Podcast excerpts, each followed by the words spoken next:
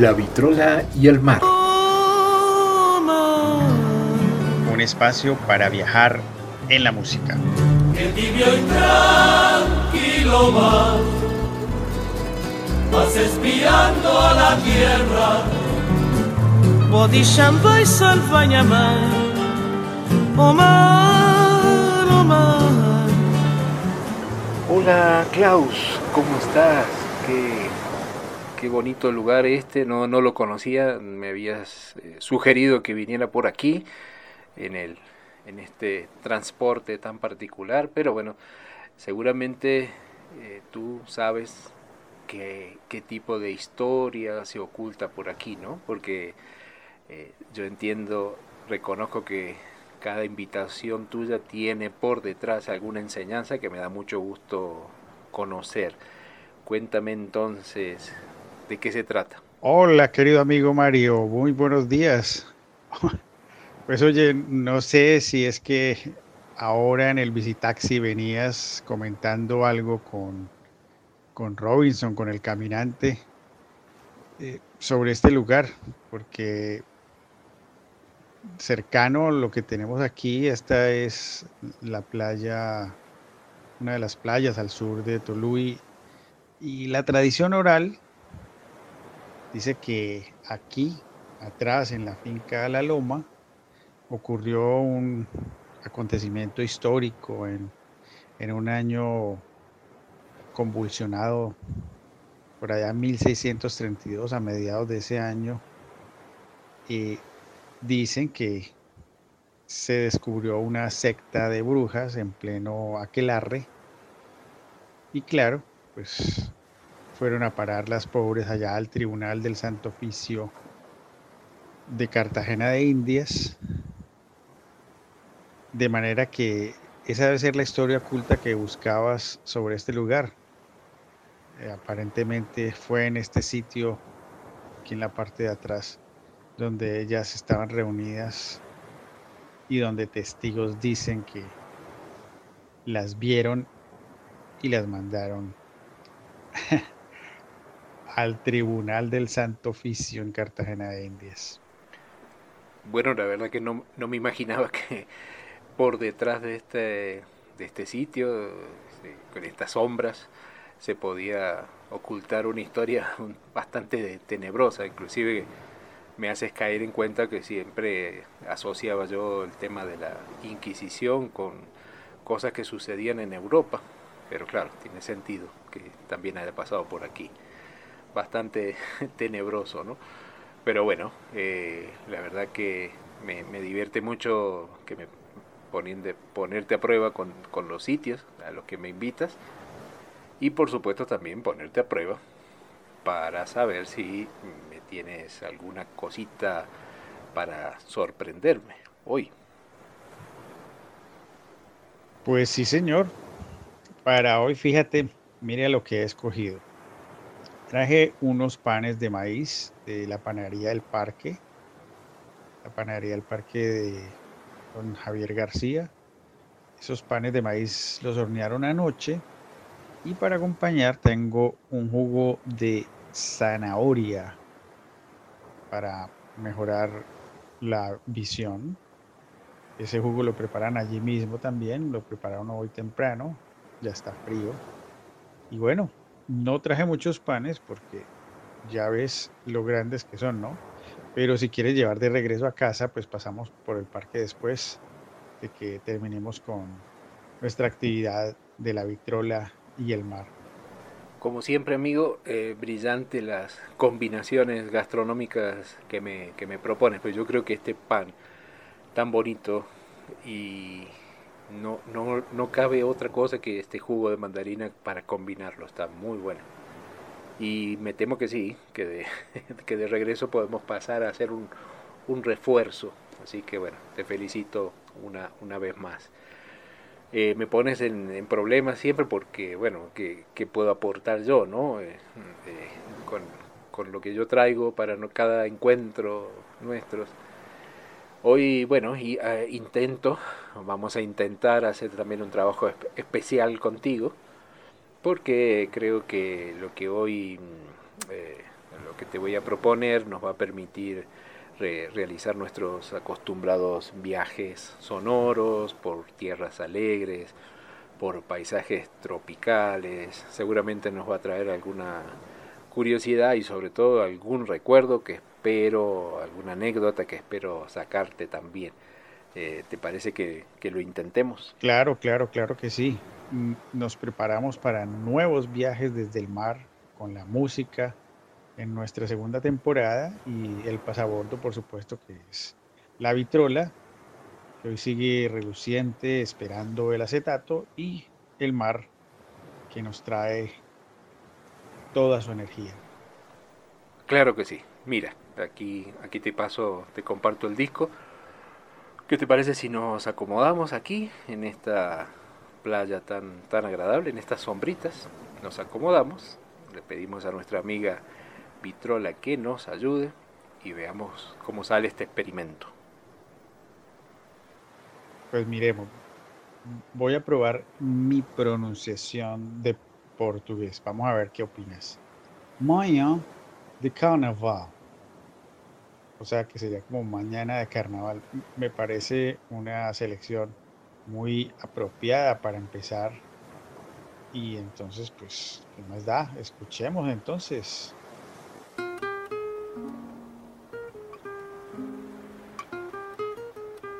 Mirando tanta belleza, cantando a solas, se inspira el poeta. Y se inspira la vitrola y quedamos con el sonido de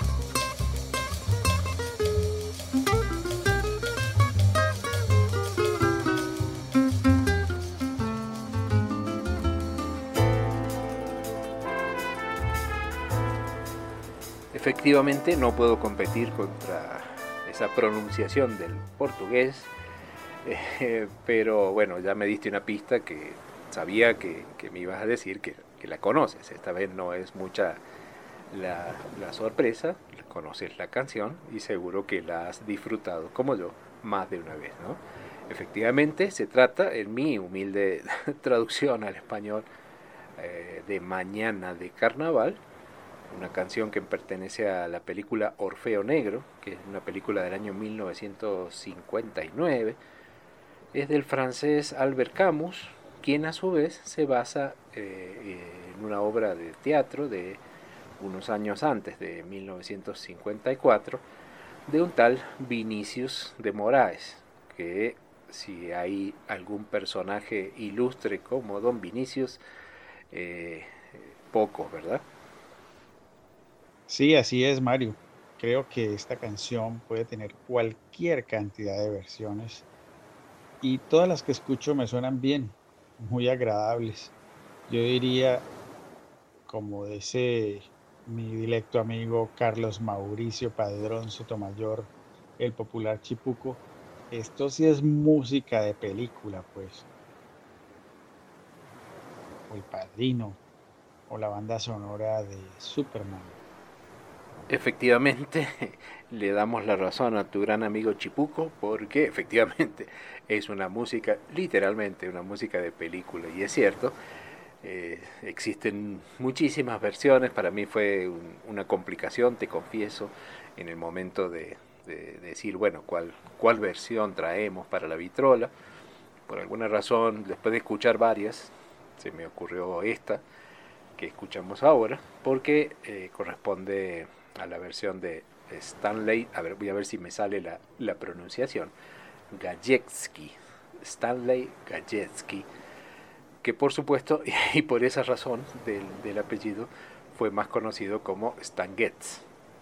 Es un saxofonista, tenor estadounidense, eh, y me, me gustó esta versión porque creo que hacía juego con el mar de hoy. Yo agregaría que los sonidos o las melodías que se despliegan del saxofón con una música con esa cadencia son como golosinas para el alma. Y no en vano, pues el saxofón es uno de los instrumentos más emblemáticos dentro, dentro del jazz. Golosinas para el alma, me quedó, me quedó gustando esa, esa oferta, me parece muy bonito, ¿no? Eh, sí, bueno, como siempre la, la, canción nos ayuda, nos afloja los recuerdos y en este caso seguramente nos va a permitir hablar de, justamente de música de películas, ¿no? también de algo de, de mitología y aparecía la palabra por ahí carnaval. Eh, en el primer tema seguramente eh, tendrás recuerdo, al igual que yo, de de que en una época de nuestras vidas las músicas de las películas que se estrenaban eran realmente eh, muy importantes, las teníamos muy en cuenta porque eh, incluso nosotros solíamos, a la vez que eh, íbamos a ver la película, podíamos ir a una casa de disco a, comprar lo que se llamaba la banda sonora de tal película, ¿no? Y en algunos casos hasta las bandas sonoras trascendieron las mismas películas. Ahora ya no, no tenemos esa chance, pero en aquel momento sí ocurría así, ¿no? Pues la industria del cine acuñó una frase corta que me gusta mucho y que uso para varias cosas, la banda sonora. Eh, la banda sonora eh, pues, es capaz de llevar una película a un punto muy alto. La música en el cine puede emocionarnos, aterrorizarnos o hacer eh, de una escena algo memorable para, para recordar una película siempre. Finalmente, pues es vital y difícilmente yo entiendo el cine sin música. Cito aquí, digamos, por ejemplo, no sé qué opinas, algunas que identifican películas tan clásicas o como cantando bajo la lluvia, por ejemplo. Sí, efectivamente, lo de las, lo de las bandas sonoras, a, esos ejemplos que, que, acabas de mencionar, eh, me preguntaría, bueno, ¿qué sería de, de Odisea del Espacio de Stanley Kubrick sin la banda sonora? ¿Y, qué sería aquella famosa escena de psicosis sin la banda sonora? Es, es, es increíble el, apoyo a la imagen de esas bandas sonoras.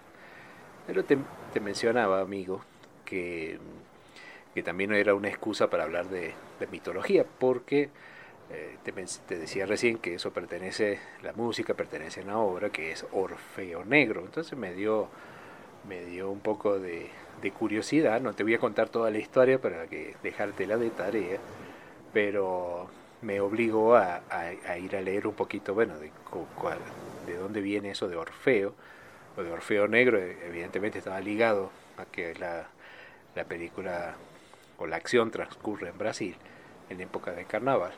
pero me llamó mucho la atención conocer la historia de, de Orfeo, la historia de, mitológica. Y me hizo pensar que casi siempre, que es curioso, que las historias de amor en la mitología casi siempre terminan de manera trágica. Eh, se, aparentemente se vencían mm, eh, batallas contra terribles monstruos mitológicos, como decimos, pero no era fácil ganar en la lucha por el amor. Pues la, verdad, sí debo buscar, debo buscar porque ya con la música y, lo que nos estás contando es una, una magnífica invitación para, para revisar. Y pues ya sobre la tragedia, pues la tragedia se la apropiaron los griegos desde muy temprano, pero es tan universal y tan nuestra que también eh, hace que los monstruos terminen siendo mansos y hasta tiernos para las adversidades del mundo. Pero finalmente eh, pues también hay una posibilidad de catarsis, de desprendernos de esas cargas pesadas y nada mejor que la música para lograr esa catarsis al menos para intentarlo, ¿no? Por eso yo creo que es buen momento para que escuchemos otra parte de Mañana de Carnaval.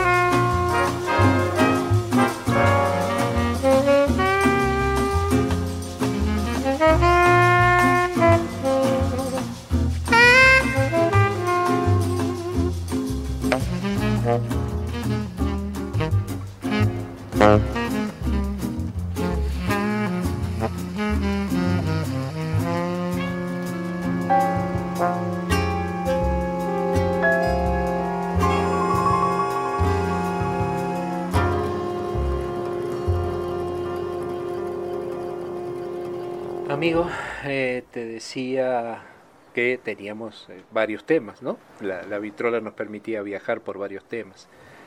Y el tercero era hablar del, del carnaval. Estamos hablando justamente de esa fiesta emblemática, emblemática para Brasil, también para otros países, obviamente, pero de la manera que se vive aquel carnaval de Brasil, lo que significa. Eh, no sé si has tenido la oportunidad de, conocer un poco más de cerca o estar en épocas de carnaval en Brasil, que normalmente nosotros tenemos esas imágenes eh, pomposas de, los de estas escolas do samba de Río, de Sao Paulo, pero bueno, me, tocó la oportunidad de, de, estar en esa época trabajando en, en una universidad en un pueblo pequeñito y ahí pude ver de que lo que nosotros vemos por la televisión no es todo, ¿no? Y que la fiesta, digamos, no se trabaja, definitivamente nadie trabaja, y que la fiesta se siente, se vive en cada pueblito, no con esos desfiles tan, tan impresionantes, pero sí con esa música, con esa, con esa alegría, y me, me, me llamó mucho la atención porque no es todo lo pomposo, pero sí es lo festivo que uno piensa o que se imagina del carnaval. Pues lamentablemente aún no he llegado a suelo brasilero a visitar, a, andar por Brasil, pero Brasil se ha llegado a mí de muchas maneras y casi siempre con la música. Sobre el carnaval, pues, ¿qué te puedo decir? A mí me parecía antes que se exageraba con el tema, no sé si me entiendes, pero bueno, voy a intentar explicarme mejor. Hay una tendencia de los brasileños a hablar constantemente del carnaval, así como monotemáticos con eso, y de nosotros desde afuera a relacionar la palabra carnaval con Brasil. Con el tiempo empiezas a entender eh, que eso es una manera de identificarse, de encontrarse, de, de romper barreras. Todo está permeado por ese sentimiento, la comida, el arte las costumbres, la economía. Y tal vez pudiste identificar que Río de Janeiro es lo masivo, lo de vitrina, lo que, se muestra al mundo. Sin embargo, lo, eso tan masivo no es realmente lo más popular, pienso yo. Eh, en muchos lugares cercanos a Río de Janeiro se vive una fiesta más auténtica y realmente muy popular. Y tal vez eso es la entraña de lo valioso de ese movimiento del carnaval que es tan especial y que nos está revelando hoy desde tu experiencia allí, Mario. Ha sacado una, una conclusión y una revelación pues que, es cierta y lógica para mí. Sí, teniendo en cuenta lo que dices, estoy pensando de que tal vez cuando uno quiera, quiera llegar al fondo de una, de una festividad de este tipo, se debe alejar bastante de lo que nosotros vemos por televisión. Bueno, en otras palabras, lo que quiero decir es que eh, una cosa son las fiestas y los y todo, todo lo que se organice de cara a ofrecer eso a un turista, a un visitante, a mostrar eso, que lo hacen por supuesto que lo hacen muy bien y muy multitudinariamente.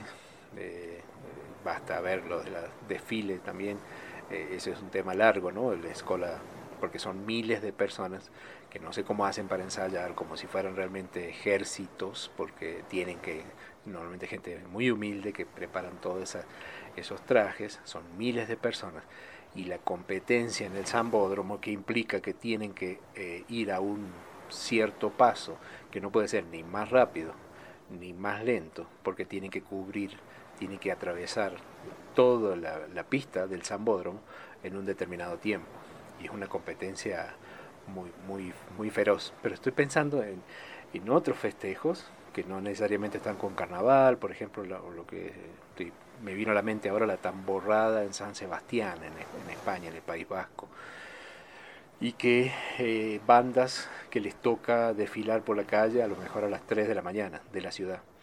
Entonces digo que habría que irse muy a fondo a, donde no está el turista eh, para ver cómo se vive, lo que tú dices, ¿no? la, la, vivencia esa popular. Y por supuesto que esto de, los carnavales y todo se me, se me ayuda también a, a viajar por, por mis propios recuerdos. ¿no? Eh, en el caso de, de, mi infancia me tocó eh, vivir algo de lo que se conocen los corsos, esos son desfiles pequeños comparados con todo lo que estamos hablando. Mm, los corsos famosos del barrio San Vicente, de donde es mi familia, en, Córdoba. Eh, me tocó hacer ese camino disfrazado, no, no voy a contar ese, ese pasado penoso de mi vida, no te voy a contar de qué estaba disfrazado. Pero también las historias que, que me contaban mis padres, los, los, bailes de carnaval a los que asistían ellos, que, creo que me llevaban a mí cuando era pequeño también. Eh, comparsas de, de, de, disfrazados que eran indios, por ejemplo, pintados todos de negro y con plumas, que, que, que para mí eran cosas terroríficas y realmente en mi infancia yo no, no, lograba distinguir lo que se lo que era disfrazado de lo que era real y si había eh, algún una carroza cómica con cirujanos haciendo una cirugía toda grotesca para mí eran de verdad y eso realmente era para mí un, un trauma no pero bueno ya como digo el, el, desmadre más grande era cuando uno ya es grande y se disfraza entonces uno cuando se disfraza eh, este, el usar la careta ¿no? del, del, teatro griego, estoy pensando, te, te ayuda a ser impune en asumir ese otro personaje. No sé si, si en tu caso, que eres una persona más seria que yo, por lo que sé, si tienes recuerdo también de este tipo. Bien, yo realmente no tuve oportunidad de tener cercanía con, con el tema del ambiente de, de carnaval. Fíjate, en Bogotá hasta hace poco es que empezaron a llegar muestras de las comparsas del carnaval de Barranquilla o del carnaval de negros y blancos de Pasto. Y, bueno, hacen unas, unas fiestas y unas demostraciones muy alegres, muy, muy, muy de, del ambiente carnavalero. Pero no, eh, en mi infancia, curiosamente, y mi juventud también, estuvieron muy ligadas más con, el ambiente de la música salsa. Y lo que sí sabía era que al Festival de Orquestas de Barranquilla, en el carnaval, siempre venían las mejores orquestas de salsa y me esmeraba por sintonizar emisoras de Barranquilla en un viejo radio Filco de tubos que había en la casa, muy bueno, y era, era suficiente para escucharlas, se, se escuchaba muy bien. Esa era mi relación más cercana con, con, el carnaval, pendiente del festival de orquestas. Y ya en mi caso con el tema de los disfraces, pues normalmente eran para, para octubre y sí, sí lo disfrutábamos inventándonos las, las pintas que íbamos a tener cada, cada fin de octubre. Y empezando los estudios en la Universidad de Bogotá, por ejemplo, Alguna vez unos amigos organizaron una fiesta de esas de disfraces. Fue muy concurrida, muy buenos los disfraces, pero el lugar era muy lejos. Así que muchos nos quedamos a pasar la noche y pues puntuales a las 6 de la mañana nos fuimos al paradero, tomamos el bus para regresar a casa. Éramos como 12 compañeros. El bus estaba vacío, así que cada uno fue agarrando hacia el fondo cada uno una banca para ir durmiendo. Cada uno fue ocupando los dos puestos de cada banca. Y recuerdo que desperté en medio del recorrido y ya había subido más gente. Muchos creo que iban para trabajar, todos estaban muy, muy bien arreglados, bañaditos y todo. Pero estaban todos apiñados allá hacia la parte delantera y yo no entendía muy bien qué era lo que pasaba. Miraban hacia atrás como, como raro. Eh, y ya cuando me puse a reparar en la ubicación que escogimos, eh, el aspecto que teníamos de trasnochado y los disfraces esos que teníamos de pirata, enfermero, conquero, espantapájaros, de Freddy Krueger, de payaso, en fin, parecía verdad una, una película de terror. Yo no sé, ¿Qué, ¿Qué, música le pondrías a eso, Mario? No, yo creo que definitivamente música alegre, porque no hay cosa mejor que hacer el ridículo cuando uno ya es grande. Y, cuando me describías esa situación, me trajiste recuerdo también de otra, otra experiencia que tuve en carnaval, en este caso en Tenerife, en, en La Laguna, en la isla de Tenerife, en la ciudad de La Laguna. Los carnavales en Tenerife también se, son muy celebrados y la gente acostumbra a, bueno, a, a toda la noche, a disfrazarse y continúan así toda la noche y a la mañana eh, desayunan en los bares y se van a su casa.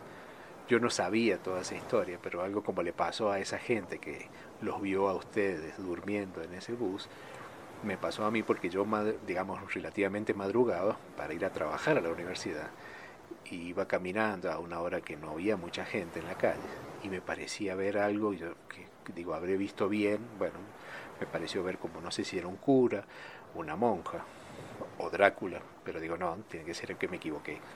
Pero a medida que yo iba caminando, me iba, eh, pasaban taxis con astronautas como pasajeros y seguí caminando y ya empecé a pasar por los bares y en los bares estaban sentados piratas, eh, mujeres con las piernas peludas, tomando todos el desayuno sin conversar y yo yendo a trabajar. Realmente no sé cuál era el, más ridículo en ese, en ese momento, en ese, en ese contexto.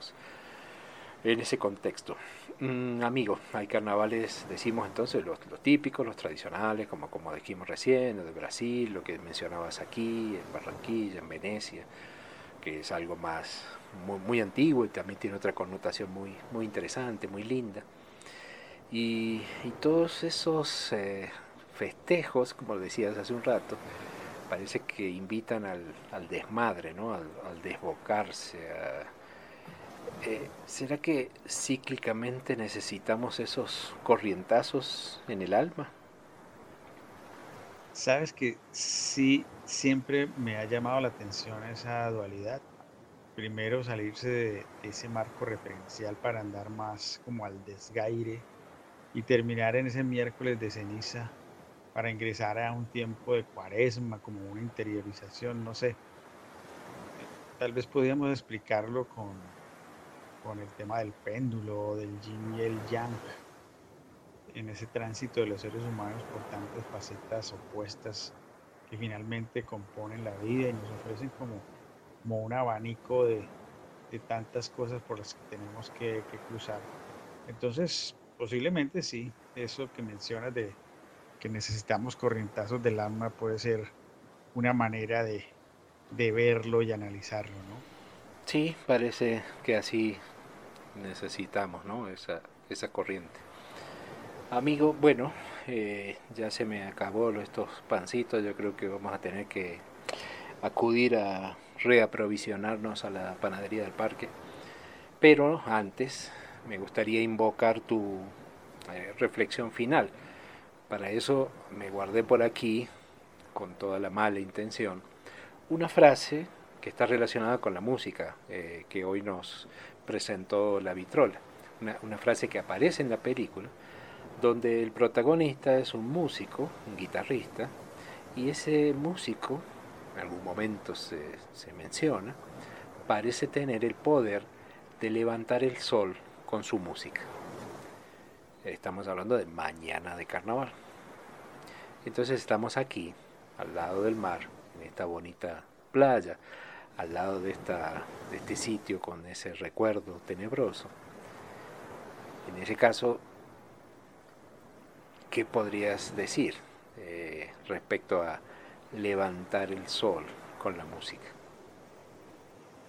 Uf, pues así a, quemarropa con esto del poder de levantar el sol con la música, pues no sé, me, me hiciste acordar de una canción de Henry Fiol que se llama Buscando la Melodía, es un tema salsero y, y una, al principio de la canción dice así, allá por el horizonte la silueta asoma detrás de las nubes el sol con sus rayos de oro convierte en primores toda la campiña. El cielo se va tornando de raros multicolores.